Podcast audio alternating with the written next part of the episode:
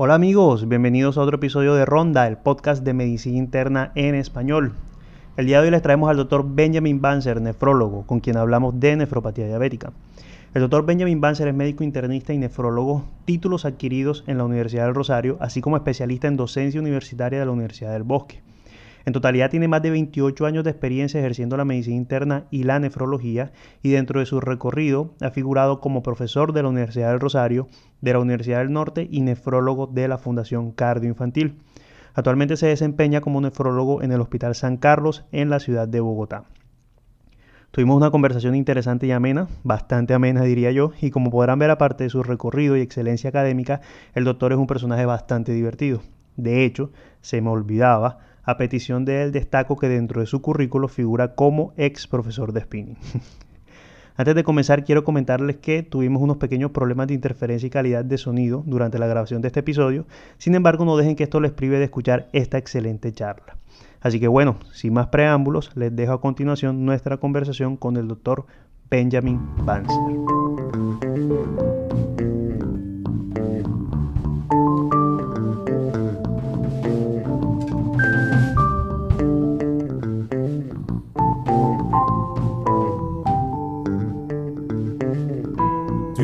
Wirklich, du bist wichtig. Wirklich wichtiger als ich.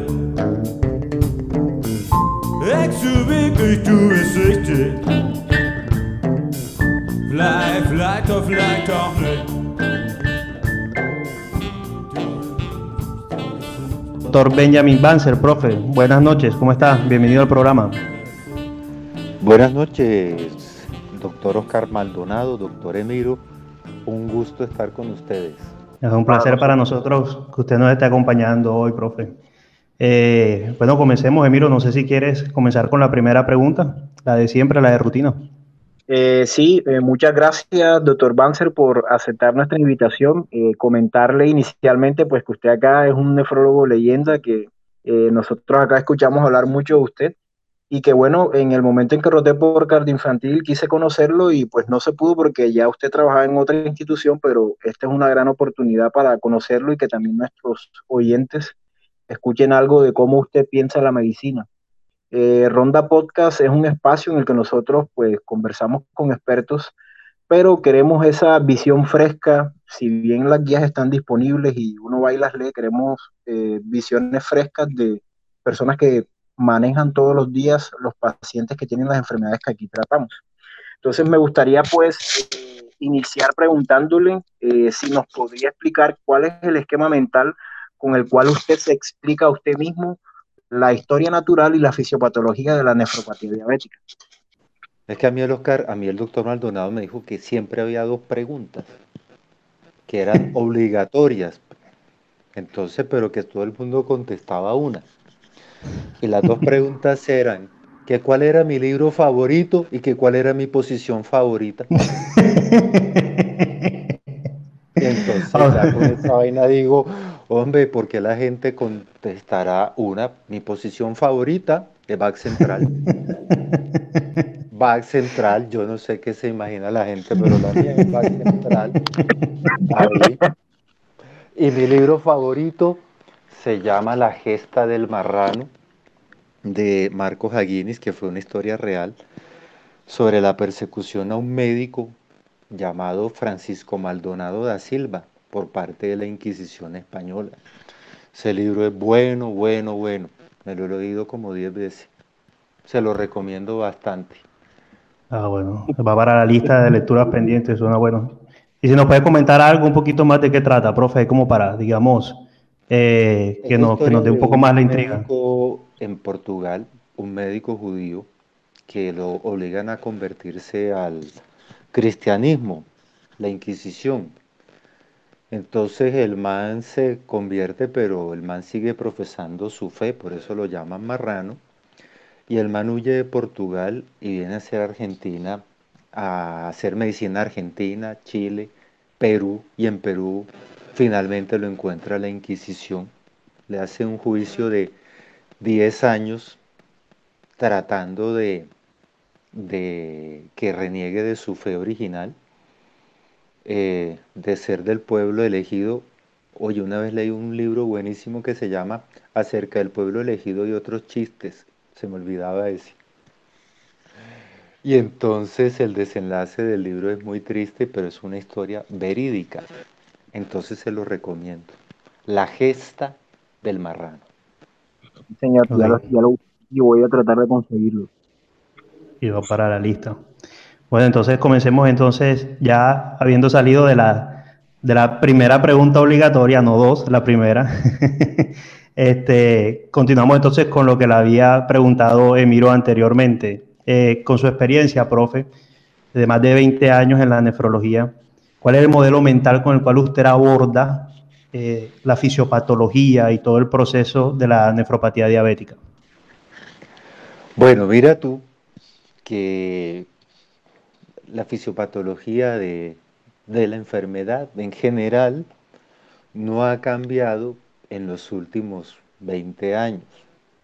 Es decir, de 20 años acá, lo que ha cambiado es el nombre de alguna molécula nueva, pero hace 20 años se sabía que había, que había un problema metabólico, que ese problema metabólico relacionado con metabolismo de glucosa, lípidos y proteínas derivaba a que se acumularan ciertos metabolitos por algunas vías, que era la vía de el sorbitol por aldosa reductasa, la vía de la proteinquinasa C y la de los cuerpos avanzados de glicosilación.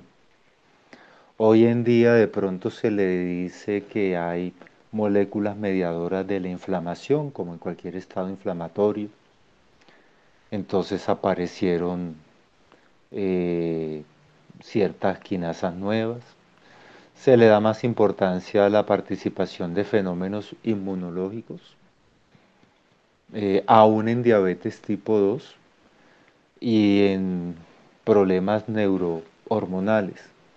Pero fíjate tú que realmente la, lo que es la fisiopatología son los mismos principios básicos.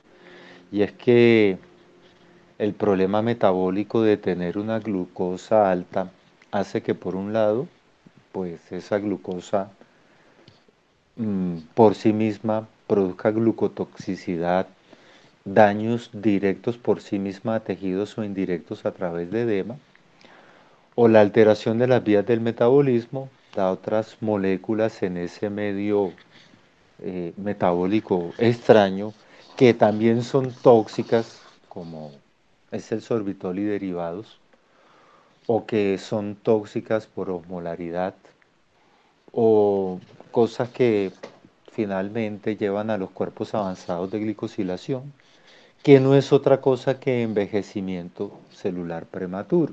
En otras palabras, lo que nosotros llamamos hemoglobina glicosilada o llamamos albúmina glicosilada, llamémosla hemoglobina vieja o albúmina vieja. Entonces el paradigma es que la diabetes es una enfermedad que produce envejecimiento celular acelerado y que una persona diabética que no se cuida tiene una edad biológica que siempre va a ser mayor que la edad cronológica.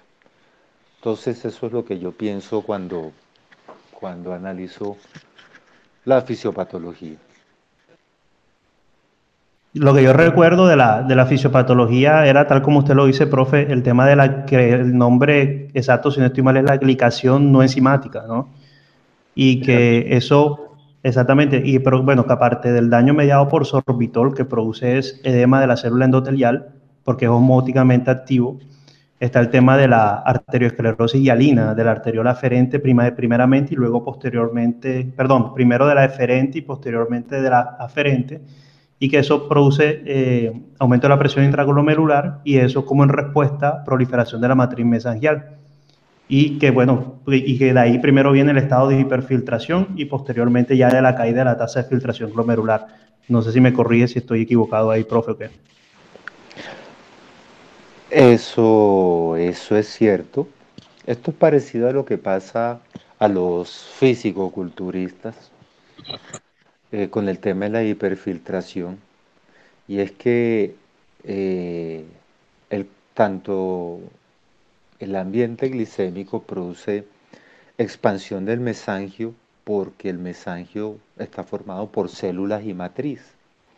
Esas células son células mesangiales que son muy parecidas a los macrófagos, que comen y comen y comen glucosa, y entonces eso hace que, que la célula active su metabolismo, todo ese consumo exagerado de, de glucosa. Es como cuando uno quiere tener energía y se come un bocadillo, pasa exactamente lo mismo que es la célula mesangial. En medio de ese ambiente de demanda de oferta energética aumentada, la célula crece y sobreexpresa la matriz mesangial. Y como los glomérulos están anclados a esa matriz mesangial, cuando ella crece pasa lo mismo que cuando uno tiene una bomba desinflada llena de punticos. Entonces, si está desinflada, los punticos están juntos, pero en el momento en que uno empieza a soplar y esa bomba se empieza a llenar de aire, los puntos, que en este caso son los glomérulos, se separan, se abren, y antes los glomérulos juntos evitaban el paso de proteínas, y ahora los glomérulos separados y los podocitos separados de esas células epiteliales, al estar separados con esa analogía de esa bomba llena de aire, permiten el paso de, de proteínas.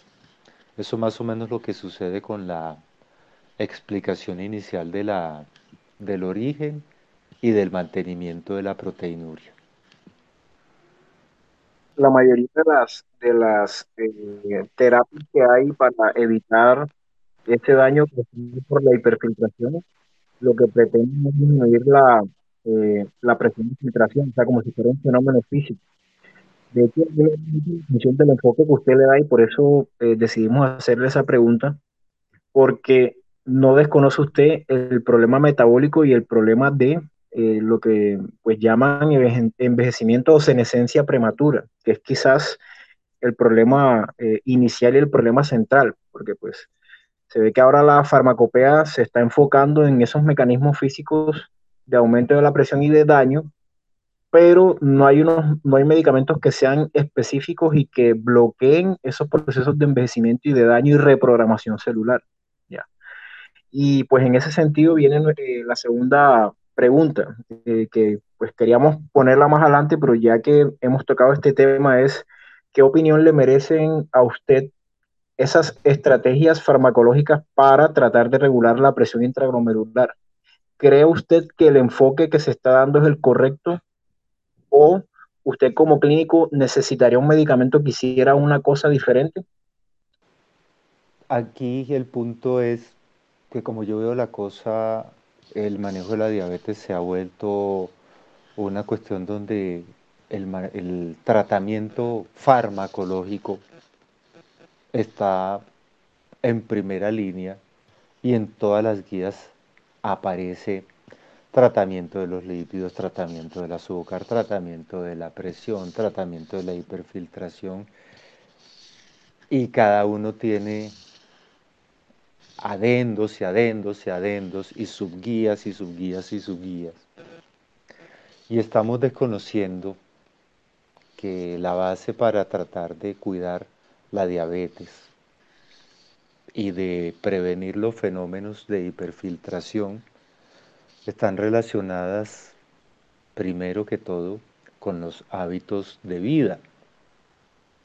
Entonces uno dice, hey, bueno, sí, hace ejercicio, hey, sí, bueno, sí, vamos a hacer ejercicio. Sí, controla tu comida, de tu consumo de carbohidratos, grasas y tal. Sí, sí, lo vamos a controlar. Y resulta que sobre eso aparecen nuevos actores. Por ejemplo, ya sabemos algo que no sabíamos hace 20 años y es que produce eh, los GLP, Hoy día sabemos que los GLP se producen sobre todo en el intestino con sus receptores en el páncreas y en el cerebro, pero sobre todo se producen en el intestino. Sabemos qué estímulos producen el GLP.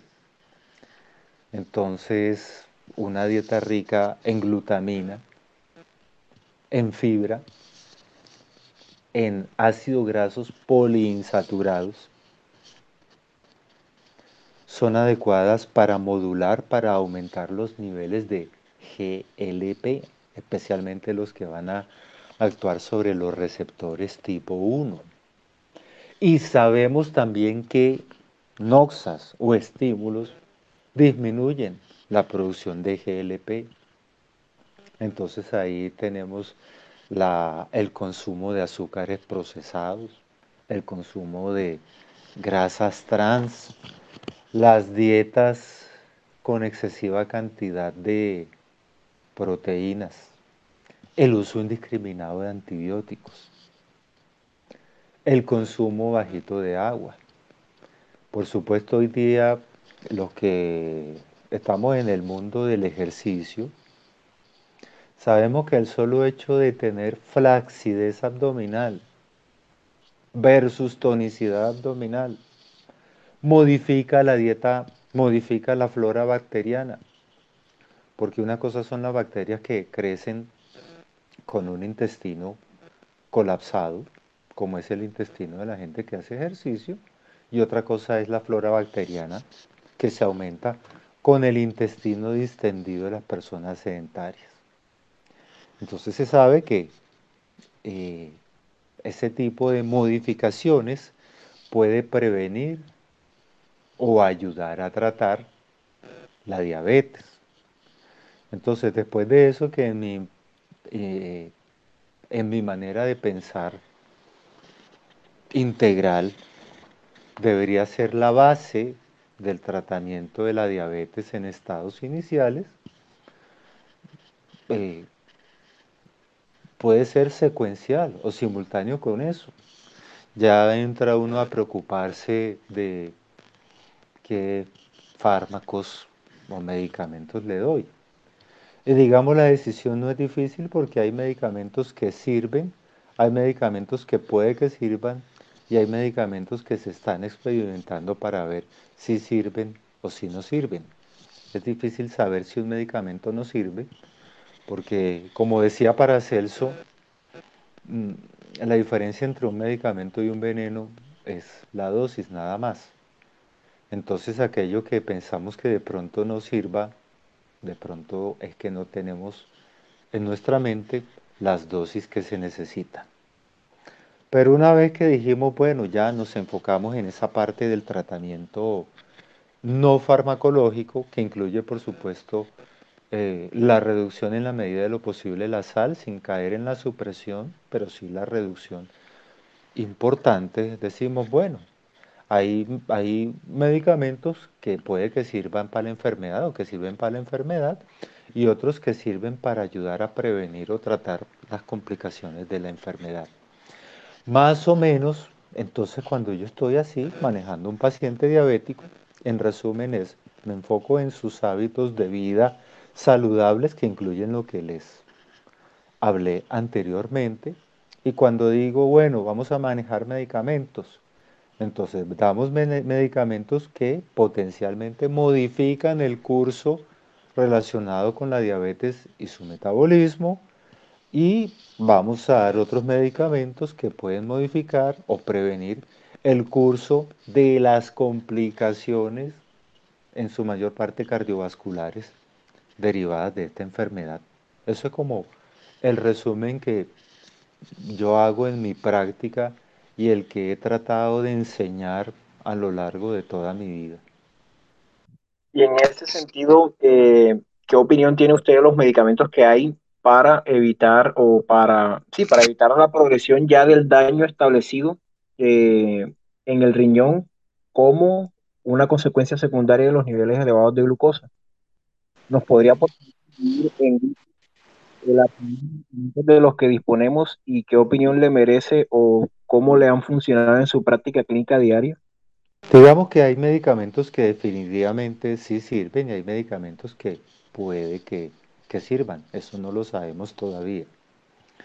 La función principal es mantener la glicemia.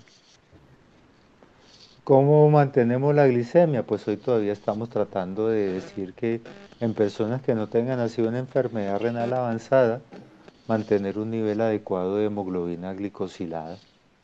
Entonces, seguiremos teniendo para manejar la glicemia eh, en primera línea metformina. Sin embargo, hoy día hay medicamentos que además de ayudar al control de la glicemia, en algunos estudios que son de todos conocidos, eh, esos medicamentos pueden ayudar a prevenir desenlaces cardiovasculares y renales.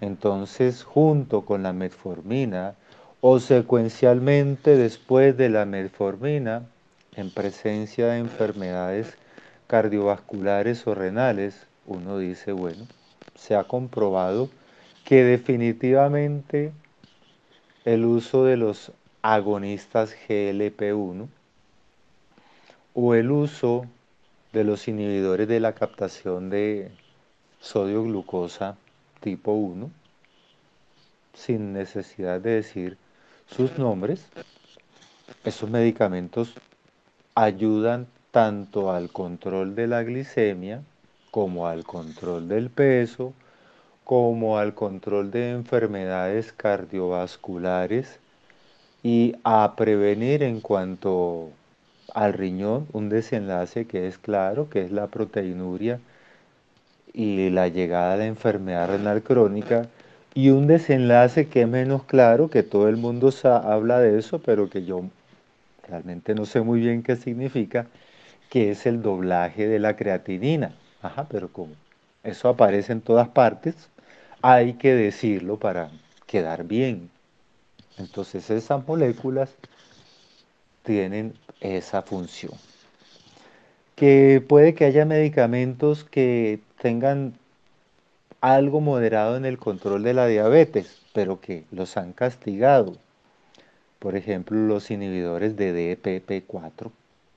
Entonces, los inhibidores de peptidasa dicen que pueden discretamente, porque es la traducción del inglés, mejorar la proteinuria, pero que no se ha visto que hayan impactado en los pronósticos duros o grandes de desenlaces cardiovasculares o renales. En eso estamos ahorita. Y tenemos medicamentos que mm, no se sabe si sirven, que todavía continúan en investigación.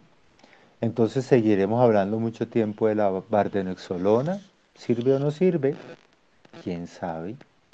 Seguiremos hablando de los antagonistas de endotelina 1, tipo bocentana, trasentán. ¿Sirve o no sirve? Ese no es el problema, el problema es quién se lo toma. Porque una cosa es que sirva y otra cosa es que se lo tome. Y medicamentos como la pentoxifilina, ¿sirve o no sirve? De pronto sirva, pero probablemente una dosis que todavía no se ha explorado. Y no nos olvidemos que existen que además de controlar específicamente la glicemia, o estas comorbilidades con lo que hablamos, eh, a veces nos olvidamos de otros medicamentos que, que toca saber cuándo usarlos. Por ejemplo, he visto en mi experiencia que un uso a veces indiscriminado de inhibidores de la enzima de conversión o de ARA2 en un paciente por ser diabético Resulta que eso no hay que dárselo a todos los diabéticos. Eso hay que dárselo a los diabéticos o que son hipertensos o que tienen deterioro de la función renal o que tiene proteinuria. Pero en todos los demás no sirve. Sirve como si uno le diera un diurético, un calcio antagonista o un beta bloqueador. Pero ese tipo de medicamentos pueden estar eh, cuando se utilizan bien. Y es que es importante saber utilizarlos bien, porque hoy día uno dice, bueno, se asocian, por ejemplo, los inhibidores de SGLT2, sodio glucosa, a un inhibidor de enzima de conversión o a un ARA2. Bueno, todos disminuyen la filtración glomerular y puede que disminuyan mucho más la filtración glomerular de lo que uno quiere.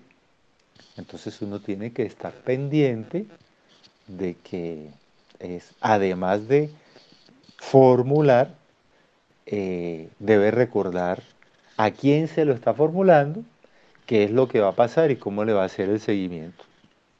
Asimismo, bueno, sí, estamos usando 30 años después estatinas. Las estatinas en general son recomendadas por todas las guías. Y que si las estatinas no sirven y toca manejar otras cosas, mmm, como eh, inhibidores PKC, bueno, entonces eso también está. O sea, habrá pacientes que, que llegarán a necesitar para mejorar desenlaces eh, en caso de que tengan enfermedades cardiovasculares severas, su alirocumab, su evolucumab. Entonces, eh, yo creo, obviamente también está el criterio, los criterios de insulinización para los pacientes. Pero hoy día lo que yo estoy viendo en la práctica es que el paciente que no responde a la metformina, el siguiente escalón es el inhibidor de DPP4 porque es mucho más barato que la formulación de SGLT2 o que de, agonistas GLP1. Y si no mejora con eh, inhibidores de peptidasa con metformina, le ponen insulina. Que eso esté bien hoy día, mm, más allá de decir que eso está bien o no está bien, podemos decir que hay opciones mejores, que son las que estábamos comentando.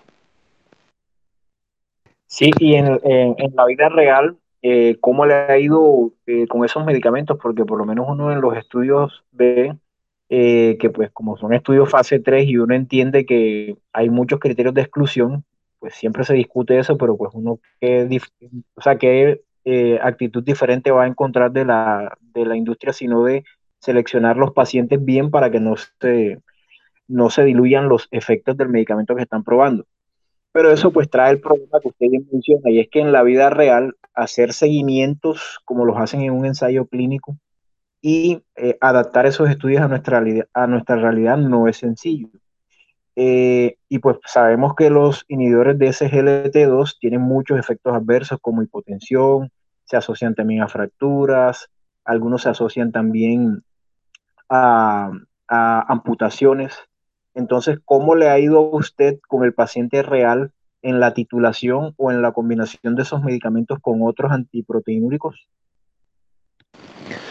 Fíjate tú que empezando por lo básico que es la metformina, he tenido pacientes que han recibido metformina con menos de 20 o 30 de tasa de filtración glomerular. He tenido pacientes que han hecho acidosis láctica y que se han muerto por acidosis láctica cuando tienen enfermedad renal casi terminal. Es decir, eh, me llegan pacientes a diálisis que todavía están tomando metformina. Entonces recordemos que la metformina no se debe formular para pacientes que cuando los conocemos tienen menos de 45 de tasa de filtración glomerular y que la recomendación es que si, que si cae por debajo de 30, suspendérselo. En la vida real lo que pasa es que hay pacientes que se están tomando eso a pesar de esa recomendación y entonces está uno pendiente, no hombre, ven acá que la gangrena escrotal y que la amputación con la depaglifosina y la cosa, ajá, y se te olvidó la acidosis láctica que te puede producir la metformina.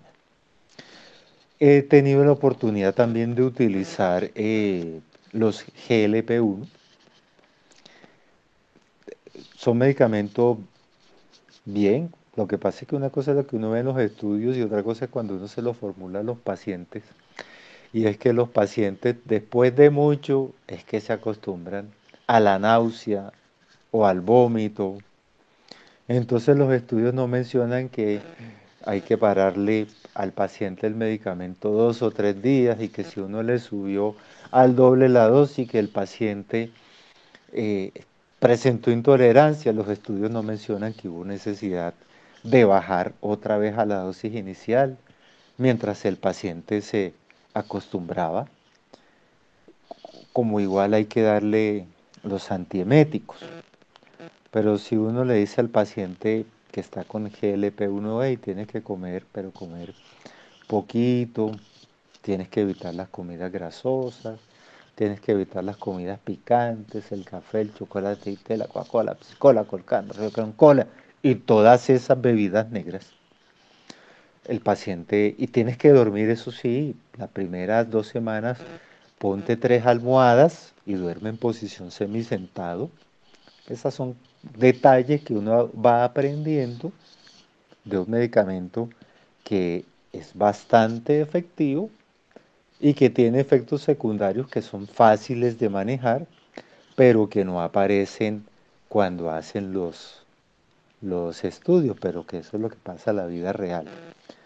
Pero que yo he tenido experiencia con eh, liraglutide, bien. Con semaglutide, bien. También. Eh, y en cuanto a los inhibidores SGLT2, aquí es importante decirle a la persona, al paciente, mira, son medicamentos muy buenos, te van a hacer bajar de peso, pero ten cuidado porque te puedes deshidratar y te puedes marear. Y a veces te deshidratas tanto que como estás recibiendo también medicamentos SARA 2 o de pronto tomaste por ahí un antiinflamatorio porque te dolía cualquier cosa, es cierto que existe un riesgo bajo de hacer lesión renal aguda.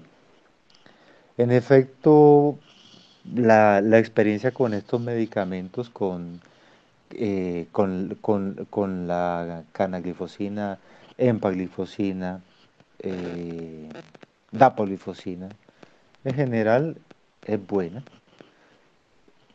Toca es tener mucho cuidado con el sentido de que las personas mantengan el aseo constante de las extremidades, la vigilancia de los pies, porque no todo el mundo hace eh, amputación.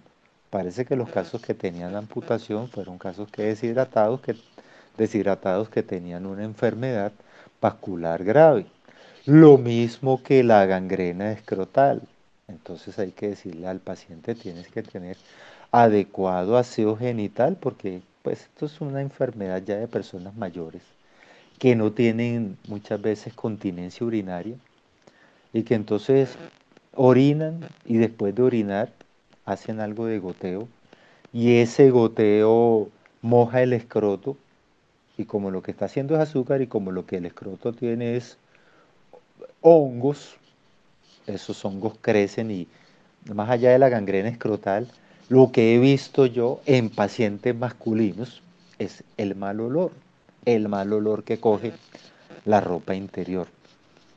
Entonces hay que decirle a la persona que esto tampoco aparece en la literatura. Mira, cuando tú tomes eso, como tú tienes, tú vas a empezar a orinar mucho más y tú vas a probablemente a tener algo de goteo después de que orines. Hombre, ¿sabes qué? Digo hombre porque ajá, son los hombres que tienen escroto aséate bien. Entonces ese tipo de, cosas que son fáciles son las que a ti no te explican en ningún lado y son las que, las que determinan muchas veces que el paciente tenga adherencia o no. Entonces, además de conocer el medicamento, hay que conocer cuáles son las complicaciones que puede haber, que tampoco es que sean demasiado grave. Bueno, podemos decir, hey, mira, sí, que la cetoacidosis, no sé qué cosa, sí, pero muchas veces la cetoacidosis tiene que ver con que no hubo un adecuado consumo de alimentos. Entonces, por eso es que se tiene como exclusión pacientes con diabetes tipo 1, pero por ahí conozco casos, no lo he formulado yo, pero sí he visto pacientes con diabetes tipo 1 que comiendo bien eh, están utilizando, como llaman, off-label eh, estas moléculas. Eso en cuanto al, al uso de, de estas tres medicaciones básicas. Eh, sí, eso que usted menciona, profe, es bastante importante. De hecho, eh, los pacientes diabéticos tipo 1 están utilizando, el, ya está indicado, si no estoy mal, por la FDA, el único hasta el momento que es inhibidor tanto del SGLT2 como del SGLT1, que es la sotagliflozina. Y hay unos estudios que se están realizando, ahorita salió uno, creo que es el SCORT, si no estoy mal, que es para evaluar también desenlaces en pacientes con nefropatía diabética, en diabéticos tipo 2. Eh, la pregunta que le voy a hacer a continuación, profe, está relacionada con el tema de que usted estaba mencionando de que lo más importante es el control glicémico y obviamente eso está claro. Eh, tanto así que por eso es que recomiendan que hace años cambiaron el punto de corte de la glicosilada a 6.5%, porque ahí es donde aparece la retinopatía diabética y se dice que cuando ya hay retinopatía diabética ya hay hasta cierto punto nefropatía diabética, pues el compromiso de vasos pequeños. Pero el tema con los inhibidores de SGLT2 es que han demostrado que el beneficio en la progresión o desenlaces renales es independiente del control glicémico.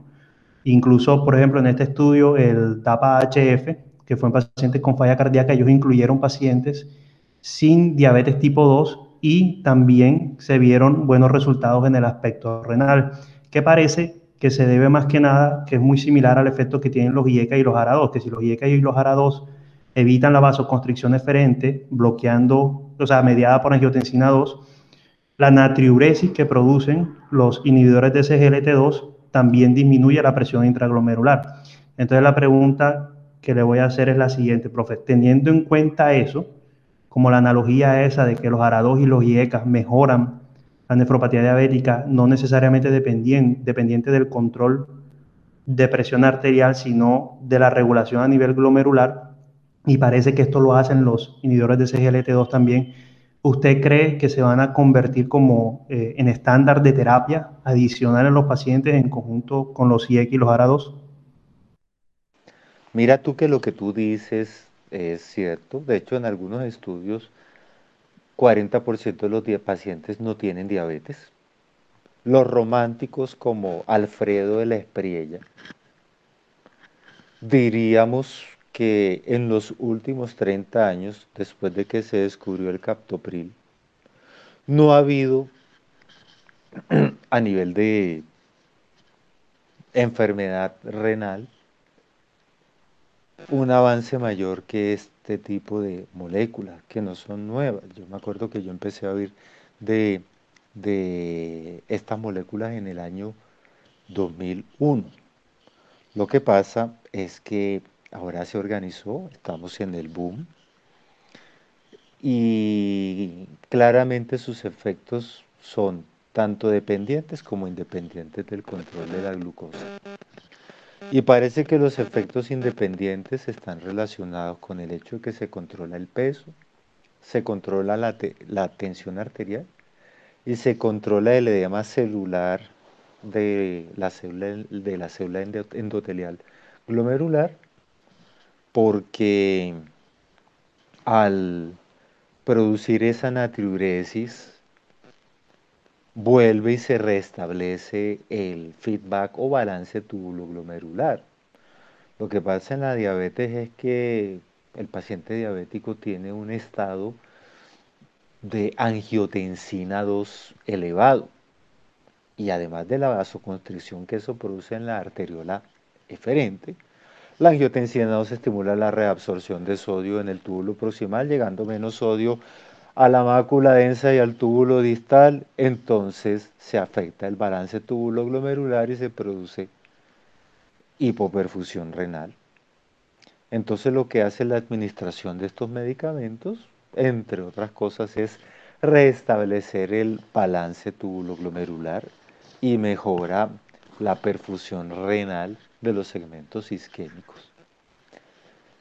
Entonces creo que mm, con, con, e- con estas moléculas va a suceder algo muy parecido a lo que pasó con los IECA, y es que llegaron para quedarse, que seguramente aparecerán mejores y con menos efectos secundarios, sí, así es, que aparecerán moléculas que tengan que darse una vez al día, una vez a la semana, también, pero mm, estas moléculas llegaron y se quedaron. Entonces, eh, exceptuando por ahora el problema de patentes y costos, que es como un poco la limitación que puede haber por ahora. Yo creo que cuando los tiempos de patente venzan, ya podremos formularla más libremente. En conclusión, creo que son manejándolas adecuadamente y escogiendo el paciente que es, son unas buenas moléculas. Se nos olvida, por ejemplo, aunque sabemos que sirven para algunos tipos de falla cardíaca, se nos olvida que en los insertos dice todavía paciente diabético que tenga relación eh, albuminuria creatinuria mayor de 300 miligramos por gramo. A veces se nos olvida eso, que si está mal formularla con menos, probablemente no, no está mal, pero pues todavía la literatura dice, dice que, que ese es el criterio para formulación. Bueno, sí, y bueno, sí, yo creo que usted tiene razón, profe, viendo, viendo el, lo que mencionamos anteriormente, ya cuando el tiempo de patente expire, van a ser moléculas que, que se van a agregar al estándar de terapia. Y lo que usted dice es cierto con el tema del boom. Yo lo encuentro mucha similitud con aproximadamente hace 10 años, cuando, cuando comenzaron a salir los, un poco más de 10 años, cuando comenzaron a salir los estudios de los anticoagulantes directos, que en ese momento se llamaban los nuevos anticoagulantes orales. Y empezamos a ver estudios a cada rato de los anticoagulantes directos. Yo creo que está pasando lo mismo. En este momento hay varios en curso y, que van a comenzar a salir y, el, ahorita el score fue el, el último que salió ahorita en enero. Yo, quiero, yo quería agregar algo con la canaglifosina y es el tema de que ya la FDA retiró el, el, bueno, quiero que parezca que estoy abogando por los fármacos, a mí no me paga ninguna empresa farmacéutica ni nada, estoy hablando de lo que he leído, que la FDA ya retiró el, el, la advertencia de las cajas, por lo menos, del aumento de riesgo de fracturas y de amputaciones basados en el estudio Credence, que fue el que evaluó el tema de la canaglifosina con resultados, el resultados renales en pacientes con diabetes tipo 2 y otros dos que salieron también el año pasado. Desde agosto ya la FDA retiró el tema de la advertencia de, la, de las amputaciones y de, de las fracturas con la canaglifosina. Emiro, no sé si tengas alguna pregunta. Hay que ver, porque es como la, la crítica que, que, yo a veces le hago a los estudios, y es que como están probando moléculas en, en situaciones controladas, eh, cuando tú miras, por ejemplo, en los protocolos, hacen una selección bien, bien, digamos, eh, bien juiciosa de qué pacientes van a recibir el medicamento, ¿ya? Y basándose en esos estudios, pues bueno, toman algunas medidas de quitar advertencias, pero eso no implica que el efecto adverso haya desaparecido porque es el mismo medicamento.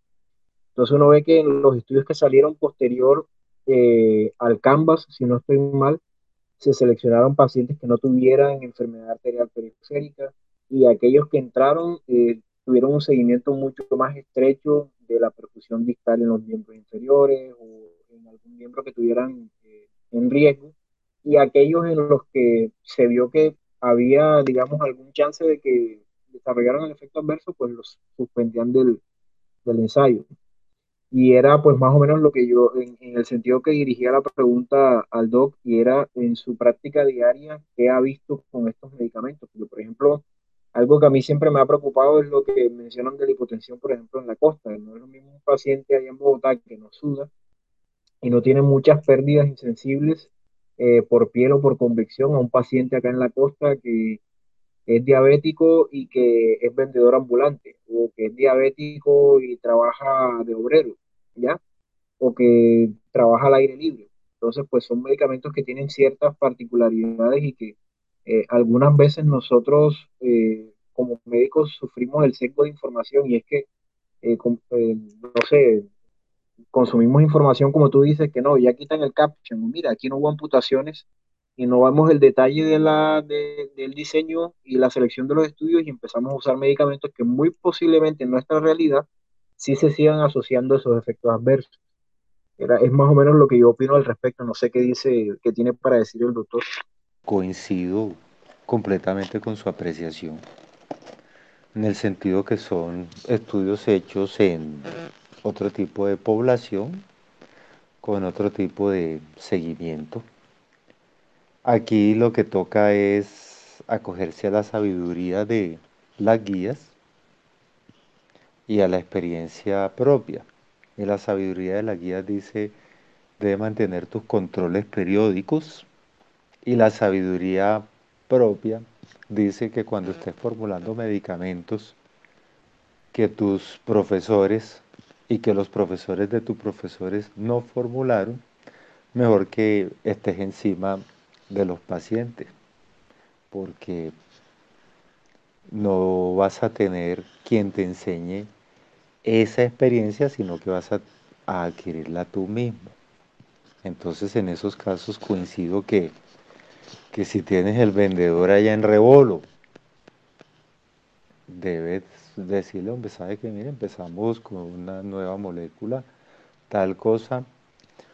Eh, mira si tienen la posibilidad de, que tengas una vigilancia más seguida por el grupo de, de diabetes. Pero eso es totalmente cierto.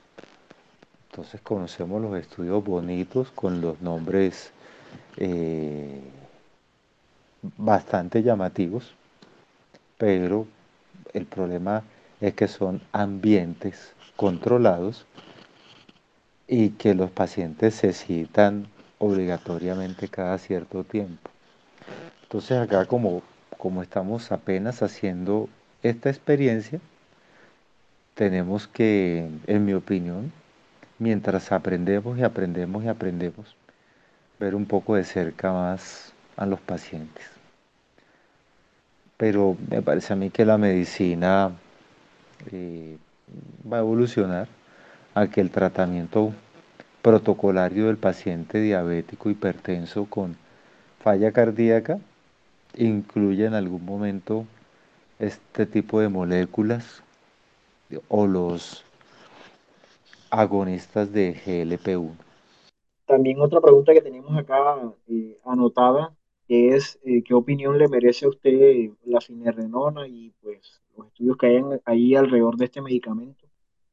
Eh, pues recientemente tenemos que publicaron el Fidelio que mostró pues que tenía algunos efectos discretos sobre desenlaces renales de importancia, siempre pues con desenlaces compuestos eh, entonces quería saber qué opina usted de este medicamento que está como entrando a la escena y que hasta ahora el único efecto adverso que se le ha encontrado es la hipercalemia. Entonces no sé cómo, cómo será, cómo se moverá el mercado de los fármacos o cómo, cómo modificarán las guías, los estudios que vayan saliendo con este medicamento en el caso del manejo de la proteinuria en la diabetes. Lo que yo creo sobre las generaciones, espironolactona, epleronona, finerinona, es que cada vez son un poco más, más costosas, aceptemos que eventualmente tienen menos efectos secundarios. Digamos que la situación que uno ve con la, con la finerinona es que si tú le sumas que los pacientes ya tienen algún grado de deterioro de la función renal, que además están con inhibidores de enzima de conversión no ARA2 si tiene mayor riesgo de tener potasio alto. Y ya sabes que la formulación de resinas de poliestireno de sulfonato cada vez está más restringida porque eh, se empezaron a publicar los casos que antes veíamos de colitis isquémica. Entonces te dicen, bueno, no, te prives de darle a los pacientes algunos de estos medicamentos, no te importa si te va a subir al potasio, porque para eso tienes patirómero o ciclocircato, ciclocirato de zinc, por ejemplo, o patirómero. Entonces no te cohibas de dar este tipo de medicamentos. Lo que pasa es que aquí en nuestro medio todavía no existe eso. Y además, cuando se empieza a decir, ven, ven acá, pero el inhibidor más eh, la finerinona, pero la finerinona sabemos que está asociada a un inhibidor ECA y sabemos que tiene riesgo de hipercalemia, entonces, pero no vamos, no nos olvidemos que tenemos el, el patirómero. Entonces, esos estudios, por ejemplo, eh, hechos en el laboratorio y publicados sí son, son, son bien bonitos.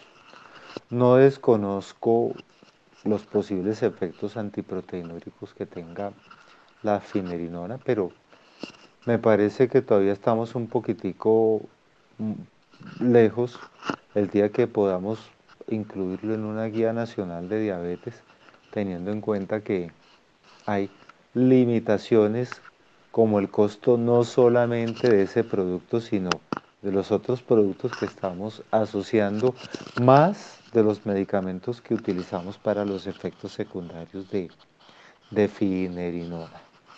Entonces me parece que se puede demorar un poquito, que ojalá algún día tengamos la posibilidad de dar medicamentos que bajen el potasio para formular finerinona más tranquilo.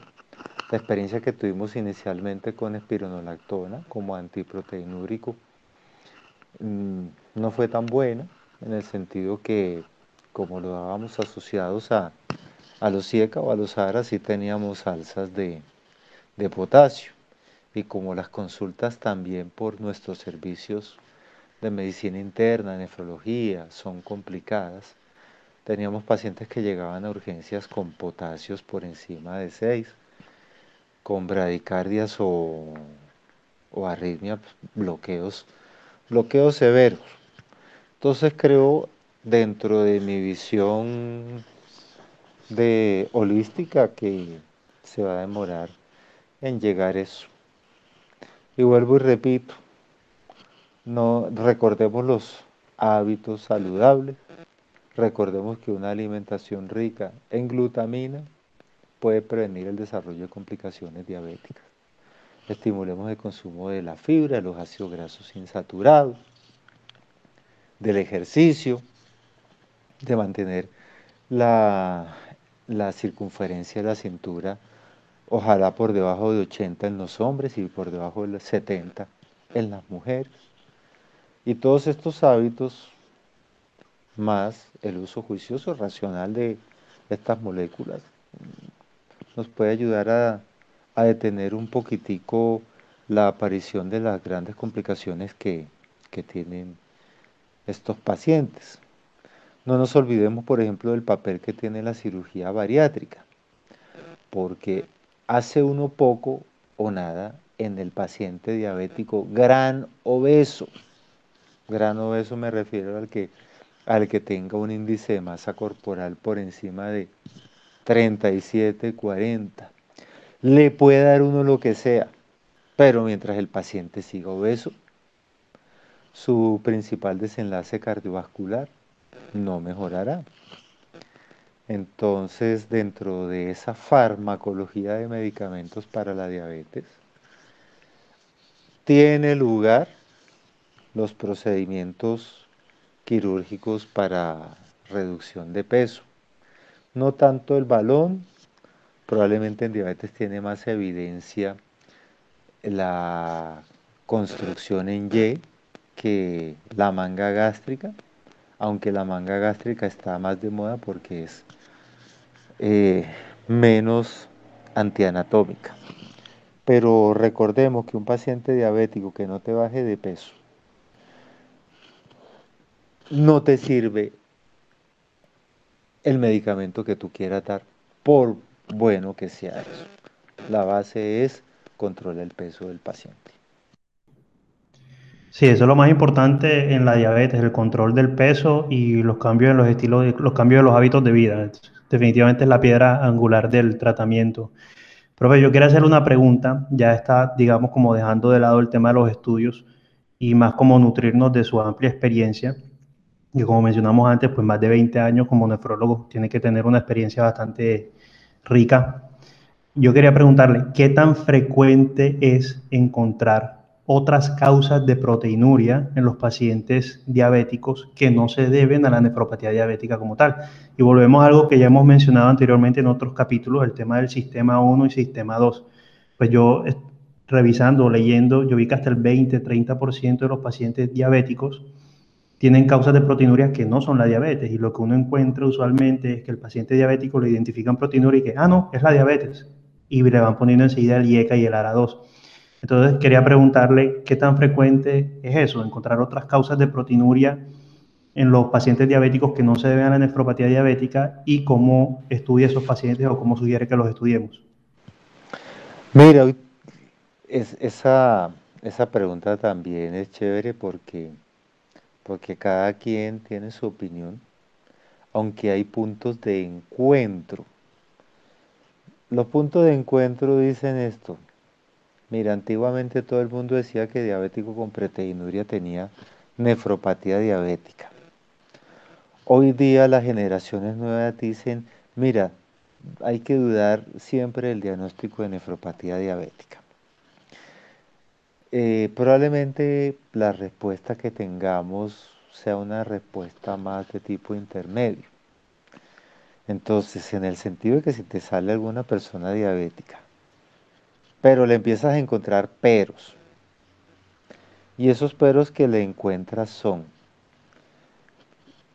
que tenga una función renal más o menos buena y una proteinuria bastante severa. O que tenga una función renal más o menos buena y que el paciente esté hinchado. O que no haya así antecedentes de diabetes en la familia o que el paciente tenga, aunque, aunque la guía dice, mira que las complicaciones renales son de 10 años en adelante, a veces uno puede decir, mira, si el paciente tiene 8 años de diabetes y tiene proteinuria antes de 8 años de diabetes, uno dice, mm, esto pinta para una cosa adicional. O si, por ejemplo, si tienes la posibilidad de hacerle un fondo de ojo, porque a veces uno no tiene tiempo de ponerse a hacer fondo de ojo, o no sabe hacer el fondo de ojo, o hay mucha luz en el consultorio, y no hay cita con el oftalmólogo, y no hay quien te haga una retinoscopia. Entonces, eh, utiliza el diapasón y el monofilamento, porque nosotros decimos, bueno, si hay correlación entre la nefropatía diabética y la oftalmopatía diabética, pero es que la oftalmopatía diabética es compleja de ver, porque si te sale alguien con catarata, tú ya quedas varado. O si ese día te hizo mucho sol, ya. O ahorita que estamos en pandemia, mira, en pandemia yo no te hago un fondo de ojo, ni por equivocación. Y espero que nadie esté haciendo fondos en pandemia, hablando de las cosas reales de la vida diaria. O sea, nadie te va a hacer un fondo de ojo en pandemia porque eso no es ninguna urgencia. Pero eh, sí se sabe que el otro componente de pronto de esa enfermedad microvascular, que no lo tenemos nosotros, es la prueba del diapasón y la prueba del monofilamento. Y resulta que el monofilamento sí te aporta. Y resulta que el diapasón también te aporta. Entonces tuve, bueno, tan raro esta proteinuria, pero mira que la integridad neurológica de los pies está bien. Y eso no suena para diabetes. Entonces, es más sano dudar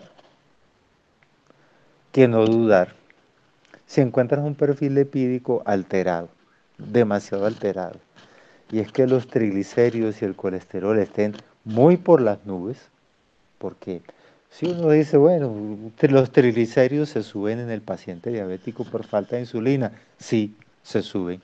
Que el colesterol se sube, más que subirse el colesterol en el paciente diabético, Lo que se modifica es la relación LDL-HDL para coger un perfil heterogénico. Y dice, bueno, sí. Oye, pero si tú dentro de bioquímica básica, tú dices, y ven acá, pero ¿cómo así que tienes el colesterol por las nubes y los triglicéridos por las nubes? Eso no es diabético. Entonces, si, si tienes todas esas dudas, lo siguiente es, para no enredarte, solicitar que le hagan una biopsia renal al paciente. Eso es más o menos mi, mi manera para, para tratar de descubrir eso, porque muchas veces los pacientes tienen eh, o una nefropatía por IgA o una esclerosis glomerular focal y segmentaria, que son enfermedades que potencialmente remiten con un tratamiento, pero que en el 100% de los casos avanzan si no se tratan adecuadamente. Entonces es clave sospecharla con esos pequeños que llaman hoy día, ¿cómo es que se llaman? Tips, tips, que se llama esa vaina. Entonces, sospechar, sospechar eso y nada, hacerle una biopsia renal a, a esa población si uno tiene la duda. Bueno, profe, listo. Entonces, ya para no quitarle mucho más de su tiempo, pues primero que nada agradecerle por haber participado el día de hoy. Y pues ya para terminar, ya que usted utilizó la palabra, yo decir recomendaciones, pero bueno, ¿qué tips nos recomienda de manera general eh, para el abordaje de los pacientes con nefropatía diabética? Y pues como ya hemos mencionado varias veces, el tema de la experiencia que es bastante importante, una pregunta un poco más personal y filosófica. ¿Qué recomendaciones da a ustedes, eh, a nosotros y a los que nos están escuchando, con respecto a cómo ser un buen internista o incluso cómo ser un buen médico?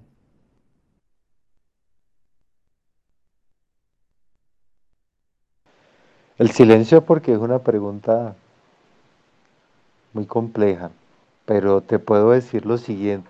Creo que ser un buen internista o un buen médico empieza por ser una buena persona.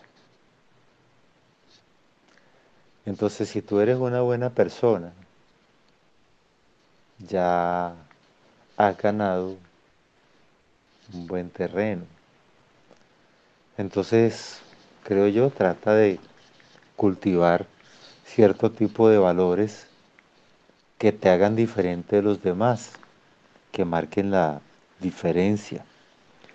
Que la persona que te vea diga, hey, ese doctor, esa doctora, hey, ¿verdad que sí, sí parece un médico? Entonces cuídate, la ejemplo. Entonces, de ejemplo en cuanto a tu manera de hablar, eh, tu manera de dirigirte hacia la gente, hacia tus colegas, hacia tus compañeros de equipo que no son médicos, hacia tus pacientes. Digo yo que mantén siempre el respeto. Mm, haz lo posible por verte bien. Por verte bien implica que tengas una postura tranquila frente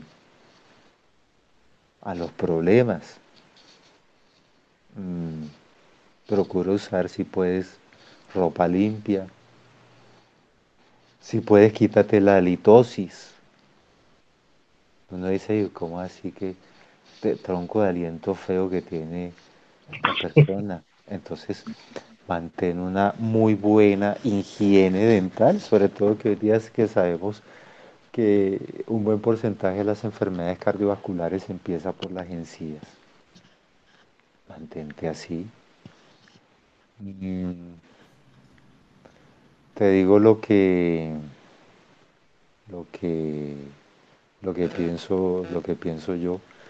Mira, cuando a mí me dicen un pocotón de estudios, el Credence, el Imperator, el Canacé, el Fidelio, el Aristócles.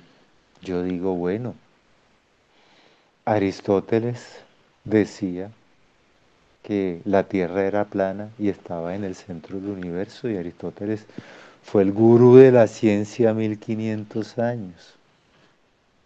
Entonces hoy sabemos que lo que se está, lo que mantener la humildad de lo que está escrito hoy probablemente eh, no sea no sea verdad en el día de mañana.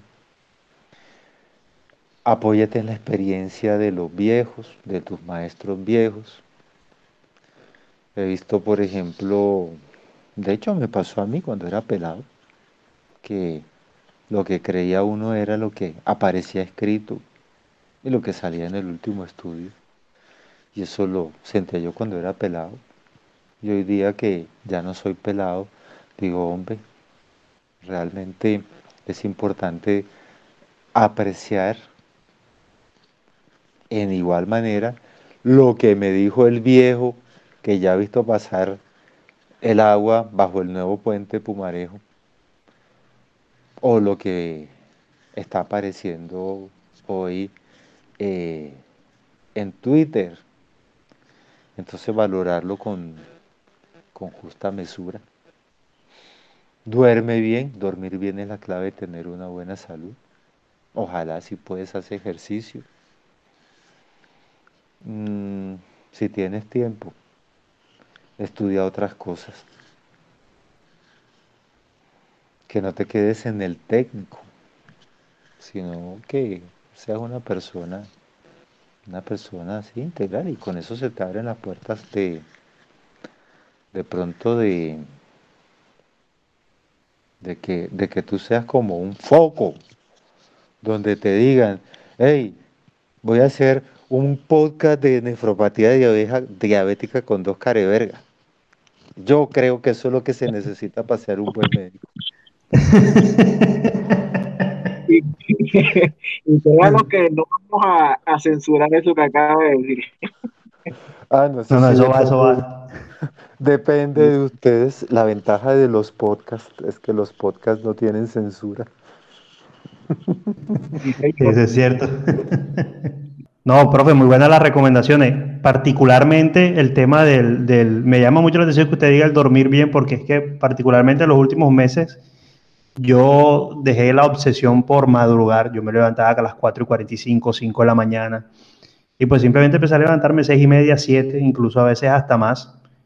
Y pues la verdad es que yo le digo, la vida cambia cuando uno duerme ocho horas al día. La verdad uno tiene más energía, uno hace todo mejor, estudia mejor, anda de mejor ánimo. A veces uno no se da cuenta que, y lo comparo previamente, ¿no? Que antes los problemas y el estrés y, uno no se da cuenta que muchas, o sea, antes lo veía algo como, como catastrófico, la, la, la, más pequeña de las cosas, y uno se da cuenta después que simplemente era falta de sueño.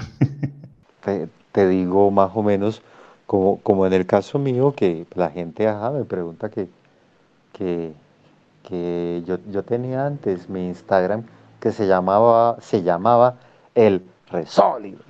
Se llamaba así, pero ajá, yo cerré eso. En el caso mío, lo que trato de aplicar es eh, comer, comer bien. Comer bien es ser en la mayoría de lo posible vegetariano. Si voy a comer proteína animal clara de huevo, tratar de hacer la mayor cantidad de ejercicio posible al día, o sea, a mí esa recomendación que tiene la Sociedad Americana del Corazón de eh, media hora mínimo cinco días a la semana, eso me parece que da pena. Yo te estoy diciendo que yo entreno tres horas al día, de lunes a viernes, cuatro horas los sábados y cinco horas los domingos. Siempre hago siesta y siempre trato de dormir por lo menos siete horas trato hoy día de tener, de tener menos trabajo, menos billete, pero tener sobre todo, sobre todo más salud. Saber que las primeras aspiraciones, la principal aspiración, no es tener, no es tener, porque los que tuvieron, los que tenían también se murieron en esta pandemia o se enfermaron. Creo que la primera aspiración es sentirse bien y sentirse bien y verse bien. Yo creo que uno sí debe pensar en verse bien y tener un estilo filosófico en la vida que te haga ver bien y que te haga sentir bien. Eso es como lo que yo pienso, doctor Oscar y doctor Emiro Rafael. Sí, totalmente de acuerdo con usted, doctor.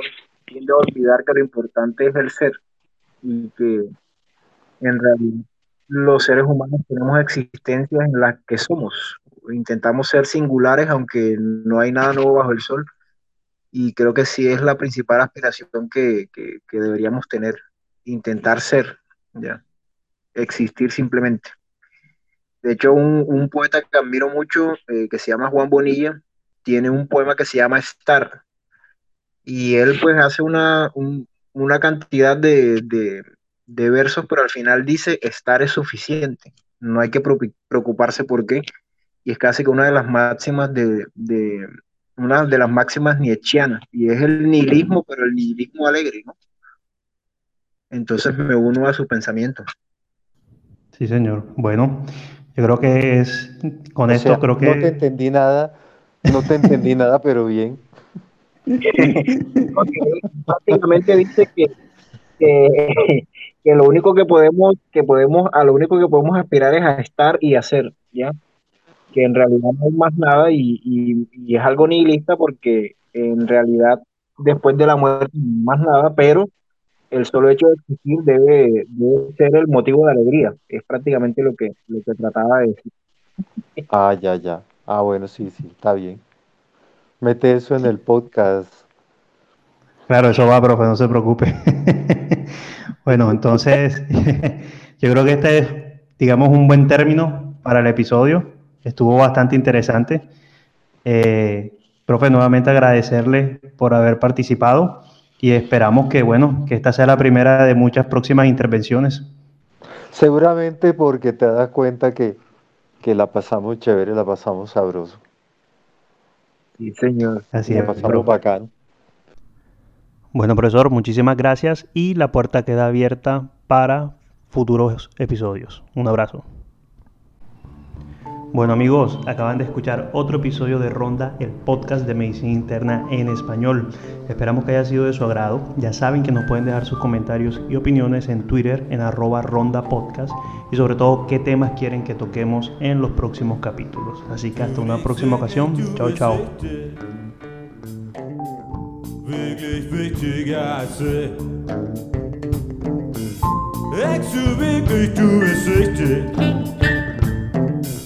Wirklich wichtiger als ich. Denkst du